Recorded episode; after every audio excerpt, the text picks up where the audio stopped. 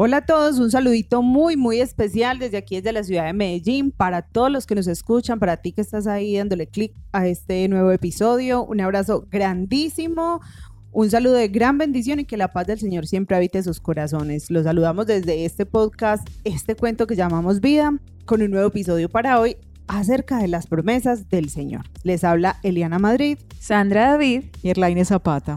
Qué alegría pues que nos podamos encontrar nuevamente y qué alegría este nuevo episodio de esta grandiosa temporada con la que hemos querido arrancar este año. Porque es muy, muy importante, muy valioso que cuando arrancamos un proyecto, que cuando empezamos un proceso, cuando tenemos así todos los ánimos, entonces, claro, tenemos que empezar a agarrarnos de cosas que nos ayuden a mantenernos en el camino, como cuando, ¿se acuerdan cuando hicimos esa temporada de, los peregrinos, que uno tenía que echar un montón de cosas en la maleta y bueno, listo. Entonces, en la maleta para este 2023 nos tenemos que cargar con las promesas que Dios nos ha querido regalar. Y hoy tenemos una promesa bien especial, ¿cierto, Sandrita? Así es, Erlainer los la va a compartir y los animamos a todos a que se dispongan entonces a disfrutar de este episodio y a que todos podamos entender y guardar en el corazón lo que quiere decirnos a través de esta promesa tan especial. Bueno, la promesa está en Jeremías 29:11 y dice así, porque yo sé muy bien los planes que tengo para ustedes, afirma el Señor, planes de bienestar y no de calamidad a fin de darles un futuro y una esperanza. Palabra de Dios. Te alabamos, Señor. Bueno, el libro de Jeremías es un libro bien interesante porque es un libro de uno de los profetas más importantes primero que tiene la Biblia.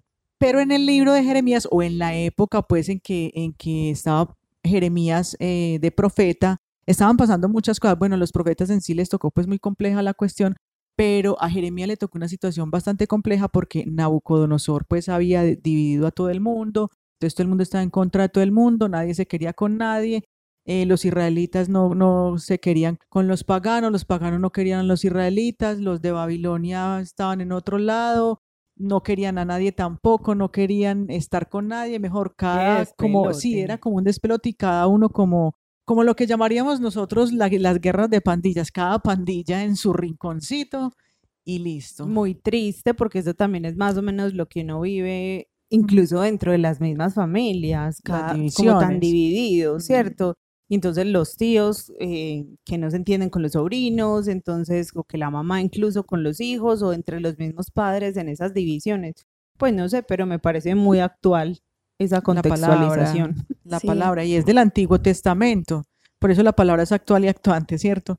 Entonces, eso era lo que estaba pasando, que eso era un caos que se estaba viviendo a nivel social por la desunión que había, digámoslo así, entre, entre las diferentes tribus que habían, ¿cierto? Entonces, bueno, aquí ya entonces el Señor empieza a hablarle a Jeremías y empieza a darle palabras de aliento para el pueblo, como esta que acabamos de proclamar incluso si ustedes van antecitos, si empiezan a leer desde el primer eh, versículo, ¿cierto? Del capítulo 29. Eh, del capítulo 29. Cuando uno empieza a leer desde el primer versículo, pues al principio empiezan a hablar pues de nombres y un montón de gente y un montón de personas pues como extrañas que para uno es ni fu ni fa, ¿cierto? No, no dicen como nada. Pero, pero también tienen un sentido que estén ahí, es porque explican que son personas que existieron, que son reales, que no es una historia de fantasía, sino que estamos hablando de hechos reales, y entonces ayudan a contextualizar, ¿cierto? Y, si ustedes le empiezan a leer, entonces antes como para entender un poquito sobre eh, cómo es que el Señor pronuncia, termina pronunciando esa bendición, entonces Él desde antes les está diciendo, vea, es que a esa tierra donde ustedes están, yo los mandé, ¿cierto? Se parece un poquito como cuando, cuando José termina diciendo, cuando llega a Egipto, que usted termina diciendo es que Dios es el que me trajo aquí, ¿cierto? Porque para el que ama a Dios, pues el Señor interviene en todo, ¿no? Entonces el pueblo de Israel estaba deportado y, y entonces a través del profeta Jeremías, el Señor como que le recuerda, es que yo estoy con ustedes, ¿cierto? Y yo los traje aquí. Y entonces en este pueblo donde ustedes están, pues tengan hijos, sean prósperos, procuren bendición para esa tierra donde están, traten de hacer las cosas bien hechas ahí, ¿cierto? Ahí donde ustedes están, florezcan prácticamente. Me sorprende tanto el contexto de esta promesa porque normalmente la leemos solita, ¿cierto? Los planes de bendición que Dios tiene siempre para nosotros. La cuestión es que nosotros siempre separamos la idea de lo que no está bien, de que Dios esté obrando aún en medio de esa situación. Porque yo veo que están en tierra pagana y el pueblo de Israel siempre quiso su tierra, siempre buscó su tierra y siempre eh, se vio en esa realidad dura de la esclavitud, de la opresión, de las guerras. Y notar que en medio de esa realidad Dios estaba haciendo nacer su pueblo aún así, manteniéndolo, sosteniéndolo, me impacta por lo que nosotros también vivimos como individuos, que si cada uno de nosotros nos consideramos tierra santa, tierra de Dios, también vivimos circunstancias de dolor, de frustración, de sentirnos en tierra equivocada, en lugar equivocado, de que es, ese sí y esa sensación de me gustaría estar en otra parte, me gustaría que mis circunstancias fueran otras, mis oportunidades, ver las cosas de otra manera. Pero Dios te está diciendo que florezcas aún en medio de esa circunstancia, aún en tierra pagana, aún en, en el lugar que, parece equivocado. Dios te está diciendo, empieza a florecer ahí, empieza a sembrar, empieza a cultivar, empieza a tener hijos. Y me, me, confronta eso de tener hijos porque el tener hijos es que van naciendo un nuevo pueblo con esas creencias en medio de una realidad difícil empezar a sembrar la vida. Entonces yo creo que empieza como a mostrarnos esta promesa que como le decía al inicio es un contexto muy fuerte, porque nosotros siempre vamos a esperar la bendición de Dios viéndolo todo perfecto, ah, es que los planes de Dios son excelentes porque es que miren, mi trabajo está súper bien, mi relación es súper bien, todo está perfecto, mi salud, todo, todo está súper bien. Por eso es que los planes de Dios siempre son de bendición. Y lo que Dios te está diciendo ahí, en medio de la calamidad, en medio de la calamidad te está diciendo, tengo planes de bendición y no de calamidad. Es que son personas que están desplazadas.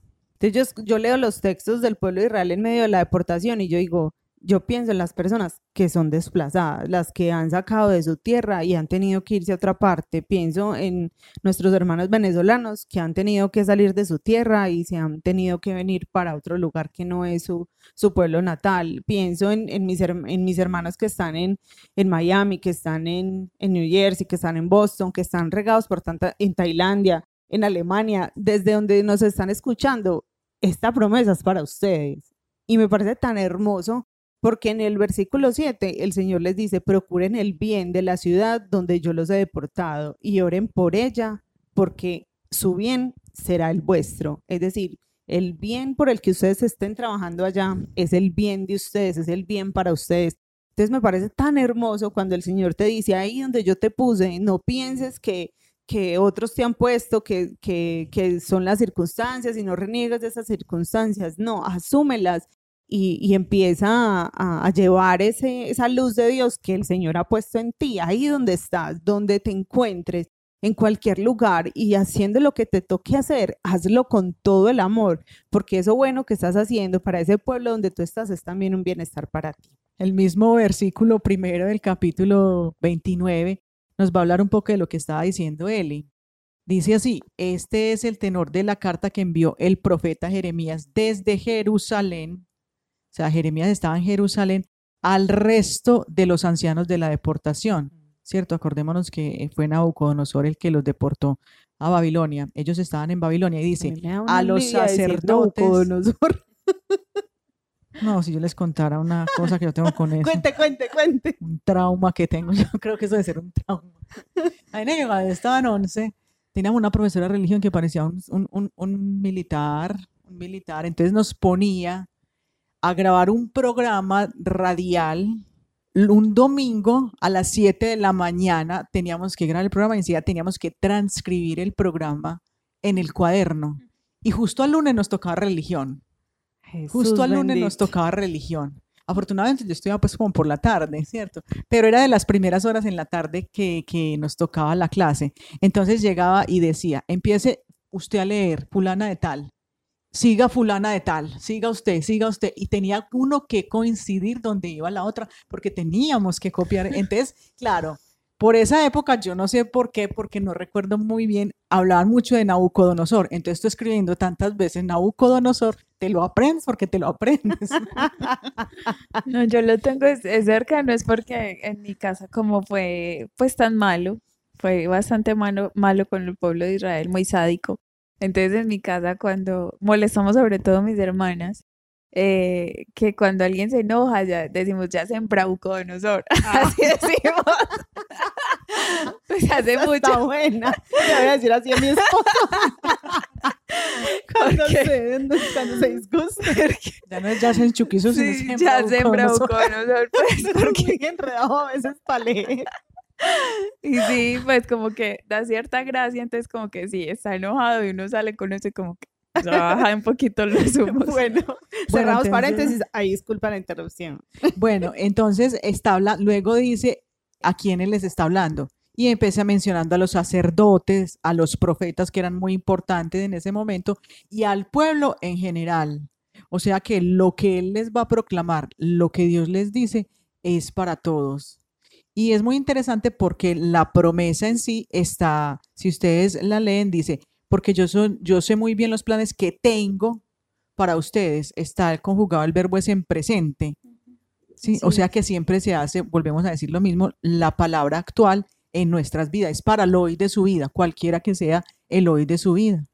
Hay una traducción que dice que, que él sabe bien los pensamientos que tiene sobre, pues sobre nosotros, ¿cierto? Que son pensamientos de paz y no de desgracia.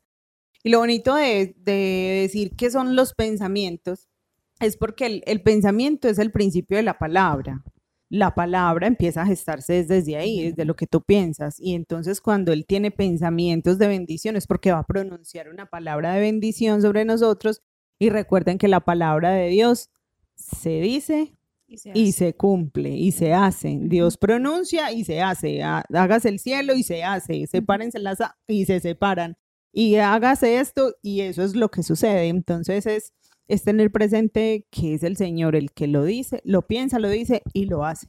Y me impacta mucho también en el texto y, volviendo, sería muy bueno que se lean el contexto, no solamente esta, eh, la promesa, la, promesa, la promesa como tal, porque hay partes bastante bonitas.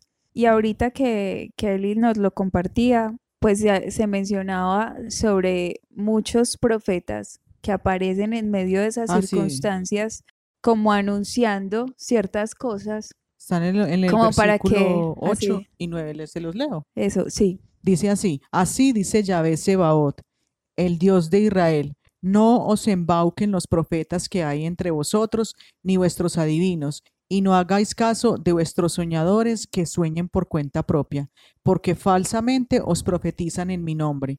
Yo no los he enviado, oráculo de Yahvé. Y me impacta mucho eso porque si nosotros leemos nuestra historia, ¿cuánta gente no se levanta a decir que el fin del mundo o que este va a ser el peor año de todos o que prepárense para lo que sea? como disponiendo a la gente no para la bendición, sino para el temor, para, para que no hagan las cosas, no, no vaya a pensar en soñar porque es que no se le va a dar pues como que en vez de bendecir tu vida antes es como una maldición. Y también lo reflexionaba sobre con esas búsquedas que tenemos todos de, de querer saber qué va a pasar en nuestro futuro, y entonces si me va a pasar este año lo que yo quiero, entonces nos vamos a divinos, nos vamos a, que nos lean cartas, a no sé, el tabaco, el eh, chocolate. Lo de chocolate, lo que sea, algo que me diga que algo bueno me va a pasar.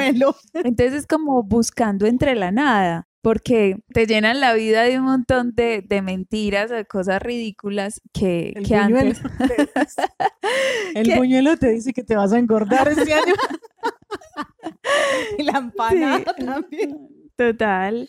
Entonces, por querer hacer lo bueno, terminamos haciendo son cosas malas y, y también lo más triste de todo es que tenemos que asumir las consecuencias de nuestros actos porque en vez de confiarnos en quien nos lo da todo y que nos dice que hoy tiene planes de bendición, no será mañana, sino que desde hoy bendice tu vida, en vez de confiarnos en Él, en su palabra, nos confiamos en la palabra vacía de tantos medios de comunicación, de tanta gente o del que se haya creído el iluminado o lo que sea, y no nos damos cuenta que hay un Dios real actuando en nuestras vidas.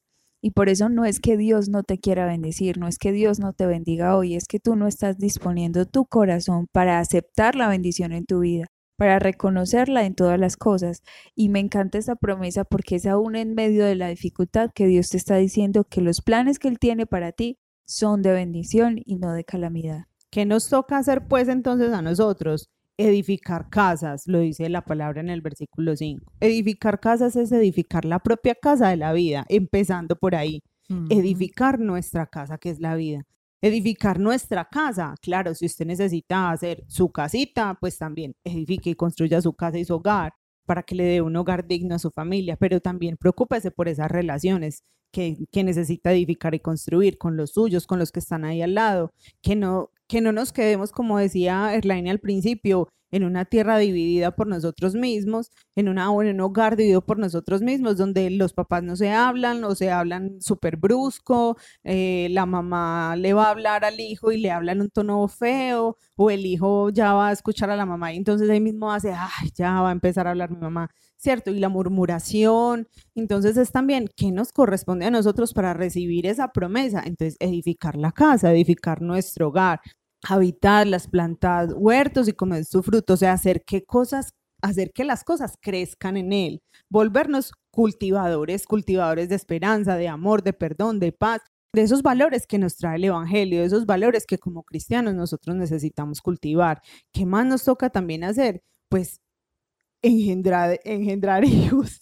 Inclusive, inclusive, Elia, y lo que estás diciendo, ese cosechar eh, me parece que va muy, muy referente a lo que él está diciendo aquí a la última parte de la promesa, a fin de darles un futuro y una esperanza. Él va a cosechar eso en nosotros, entonces como tener nosotros esa tierra abonada para lo que el Señor va a venir a cosechar, ese futuro y esa esperanza que siempre van a ser, como han dicho las dos, eh, de bienestar, porque eso es lo que está proponiendo Dios, un bienestar. Dios no, te, Dios no nos está diciendo, los voy a maldecir y les va a ir horrible y va a ser lo más horrible del planeta. Las palabras de Dios son como siempre de bendición, de decirnos cosas bonitas, de decirnos lo bien que vamos a estar, a pesar de que se venga lo que se venga. Y sabes que me impacta eso que, que las dos, como uniendo lo que las dos dijeron, que Eli decía de, de, engendrar hijos y pues para el, el pueblo de Israel la riqueza, la abundancia eran los hijos, pues eso era era como, como ellos... Así se medía la riqueza. Se medía la riqueza a través de los hijos que tuvieran. Y, me impacta también hacer crecer el pueblo. Sí, pero me impacta también en este contexto, porque yo no sé si ustedes han escuchado que muchas personas ya dicen como, como que vamos a tener hijos y la vida está tan cara o tan difícil. Claro. Que vamos a traer hijos a este mundo tan, horrible, tan, horrible, tan desorganizado, con tantas problemáticas.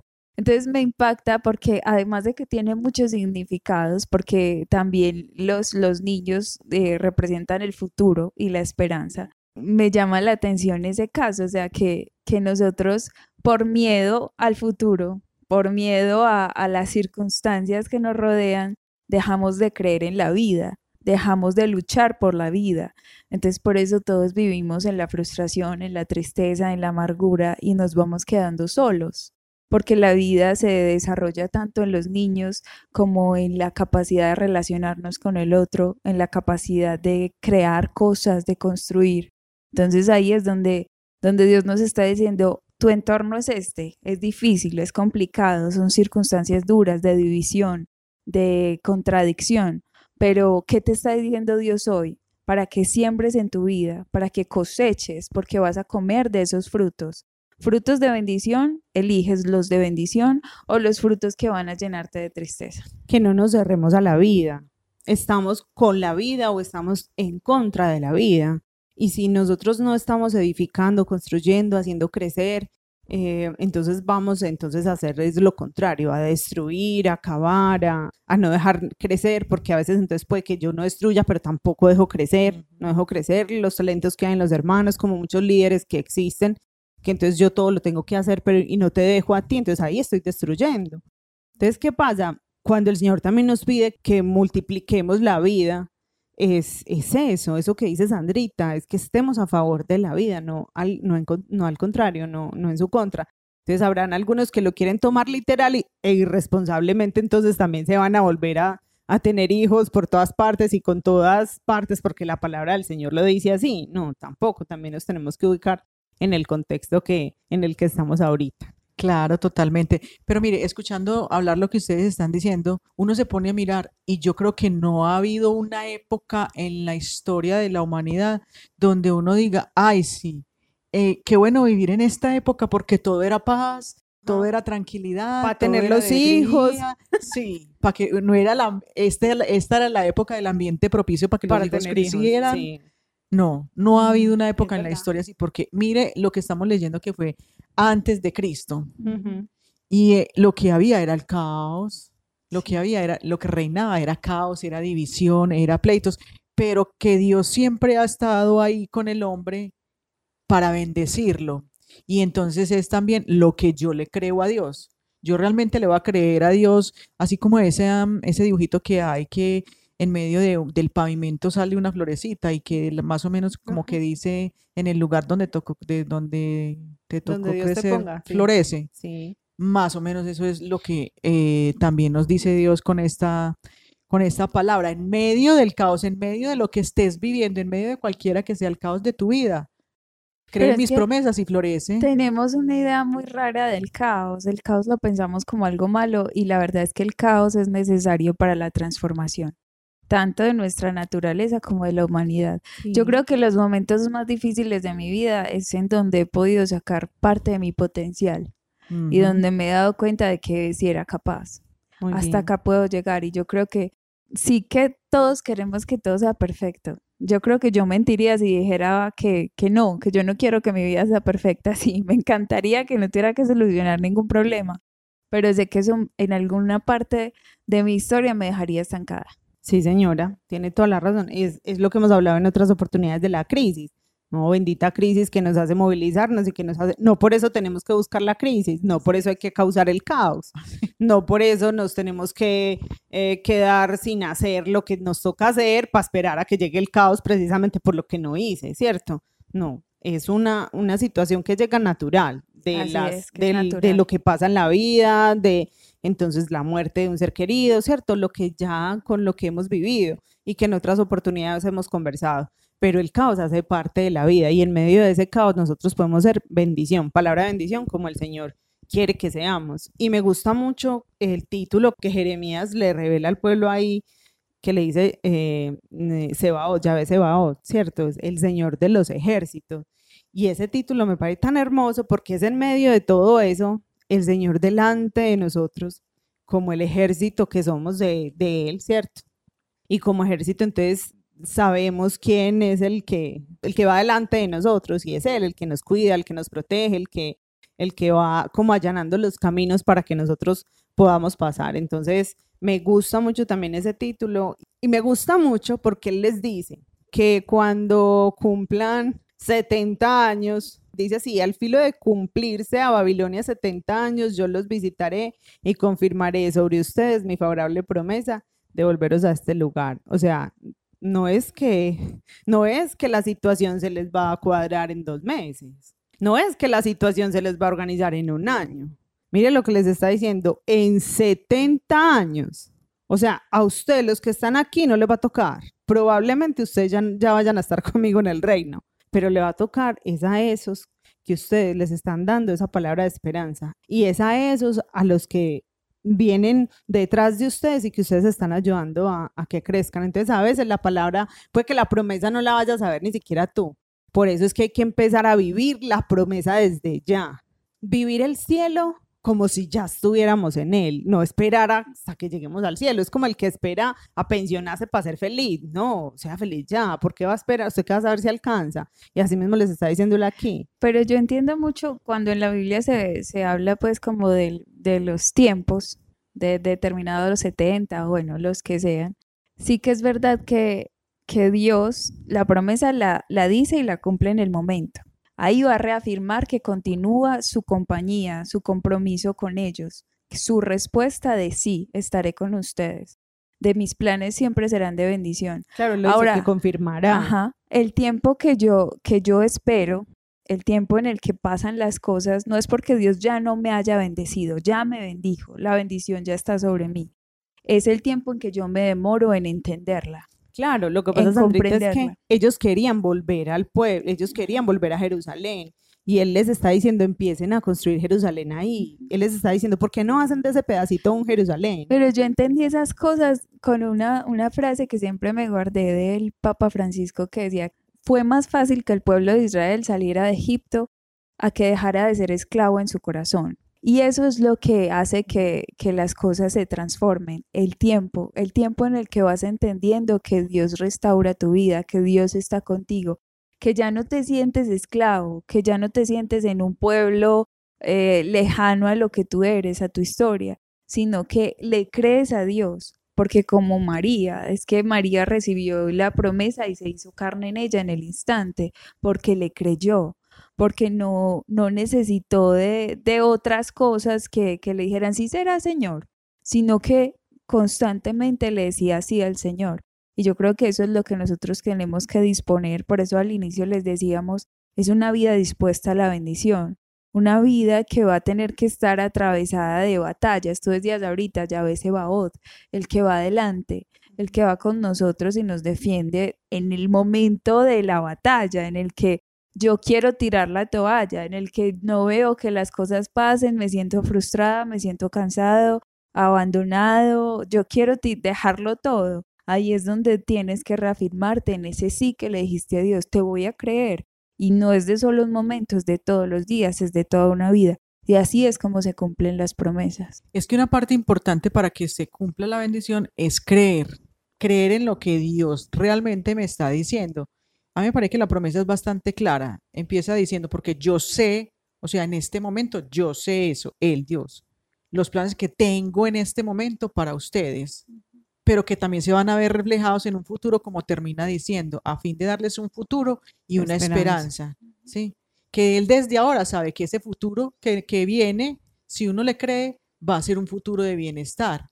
Pues tampoco quiere decir que ahorita el presente va a ser lo más malo, no, que también te está bendiciendo desde el presente, pero que desde aquí, ¿dónde se construye el futuro? En, en este presente. Claro, porque la fe es eso, la fe es una respuesta. Y si yo Sí. empiezo a responderle, mire que por lo general la palabra del Señor eh, viene como así, entonces está como una proclamación de la bendición, ¿cierto? También como una petición que Dios nos hace o una condición que nosotros necesitamos cumplir, está la promesa y después como como el sello o el cumplimiento de esa promesa. Entonces también para recibir esa promesa desde ya, desde ahora, a fin que tengamos ese futuro de esperanza, entonces desde ya hay que empezar a trabajar en eso que Él nos está diciendo ahí, en que edifiquemos, que plantemos, que crezcamos, que, que seamos unos buenos cristianos y que hagamos crecer esos valores. Incluso en el 12 y en el 13, versículo 12 y versículo 13, el Señor muy hermosamente le dice al pueblo, me invocaréis y vendréis a rogarme, y yo os escucharé. Me buscaréis y encontrar y me encontraréis cuando me solicitéis de todo corazón. Y el esa- 14 dice, me dejaré encontrar de vosotros. Es hermoso. Es hermoso porque es como, como vea, háganle. Y cuando ustedes me llamen, yo aquí estoy. Háganle. Y cuando ustedes me necesiten, búsquenme, que yo me dejo encontrar. Es que yo no soy alguien que les da la espalda y que me hago el sordo. No, búsquenme y me encuentran. Si me buscan de todo corazón, ahí los voy a, los voy a escuchar y los voy a ver. Entonces es hermoso porque, porque esta promesa el Señor la dice y la cumple y la cumple desde ya y la cumple desde ya, así como cuando nos dice que nos va a regalar el cielo, no es hasta el día en que vayamos a su presencia que ahí lo disfrutaremos plenamente, sino que desde ya es a vivir el cielo desde ya. ¿Sabes de qué me hiciste acordar? De esas personas que se le arriman a uno y le dicen a uno, ore usted por mí, que es que el Señor a usted la escucha más, no, el Señor a todos nos escucha lo mismo. Es como yo realmente me siento a orar, creyendo, porque cuando yo, yo le estoy diciendo a la otra persona, ore usted que, que el Señor la escucha más a usted, es que yo no me estoy creyendo que Dios a mí me escucha. Entonces yo tengo que tener la convicción de que si yo me voy a sentar a orar, a hablarle con, con el Señor, el Señor va a escuchar. ¿Por qué? Porque yo voy a entablar un diálogo con el Señor. Es que la gente piensa que hay un método para orar eficaz e infalible. No, el mejor método es un corazón desnudo a los pies del Señor. Para mí ese es el mejor método, porque a uno no le está saliendo una oración ya escrita, hecha por alguien, sino la oración del corazón, lo que uno tiene en el corazón, así sea el dolor más grande del planeta. Eso es lo que yo tengo, Señor, en este momento. Levántame, ayúdame, fortaléceme, o una oración de gratitud, gracias por esto, por aquello. Es lo que yo tengo en el corazón y se lo estoy desnudando al Señor. Amén, así es. Yo creo que es, no es fácil creerle al Señor cuando las circunstancias son difíciles, cuando, cuando hay que tomar fuerzas de donde hay veces no tenemos. Pero la gracia que hemos recibido cada uno de nosotros es el Espíritu de Dios, que viene e interviene por nosotros, que está ayudándonos en medio de nuestras dificultades. Y es como lo decían las dos, entrar en una oración como quien espera recibir, no quien ora porque, ay, sí, oremos a ver si esto cambia, no, oremos porque así es. Y sabes que la palabra lo dice, oren como si yo hubieran recibido. Y es que es porque miren lo, miren lo fuerte, este presente es el pasado de mi futuro. Lo que yo estoy haciendo hoy es lo que voy a ver mañana. Entonces, ¿cómo estoy viviendo la gracia de Dios hoy en mi vida? Esa vida que yo anhelo, que sea mi futuro, es la que yo debo empezar a experimentar hoy. Porque si no, no, no va a haber cambio, no va a haber transformación, tu corazón se va a seguir sintiendo esclavo. Entonces, si le das parte a que Dios haga en ti, a que Dios te muestre el camino, a que sea su palabra y no la de otro adivino, sino que sea Él quien te vaya guiando los pasos y llenándote de esperanza, seguramente tu futuro va a ser todo eso que has soñado, porque vas de la mano del mismo Dios. Amén. Amén. Y es así como llegamos entonces al final de nuestro episodio. Qué rico que eh, lo compartan con alguien que ustedes saben que necesita escuchar esta promesa de bendición. Qué rico que nos sigan también por nuestras redes sociales, en Instagram, arroba este cuento que llamamos vida-bajo. Eh, nos pueden encontrar por ahí y también para que estén al tanto de otros contenidos que nos gusta pues compartir también con ustedes. Nos pueden dejar mensajito por ahí y bueno, lo que quieran también contar. Preguntas. Sí, lo que quieran también pueden eh, Sugerencias. por ahí. Sí, sí, sí. Un saludito de todos los que nos escuchan por allá en otros lugares. Un abrazo grande, grande. Y bueno, entonces les habló hoy Eliana Madrid. Erlaine Zapata. Y Sandra David, Dios los bendiga. Chao. chao.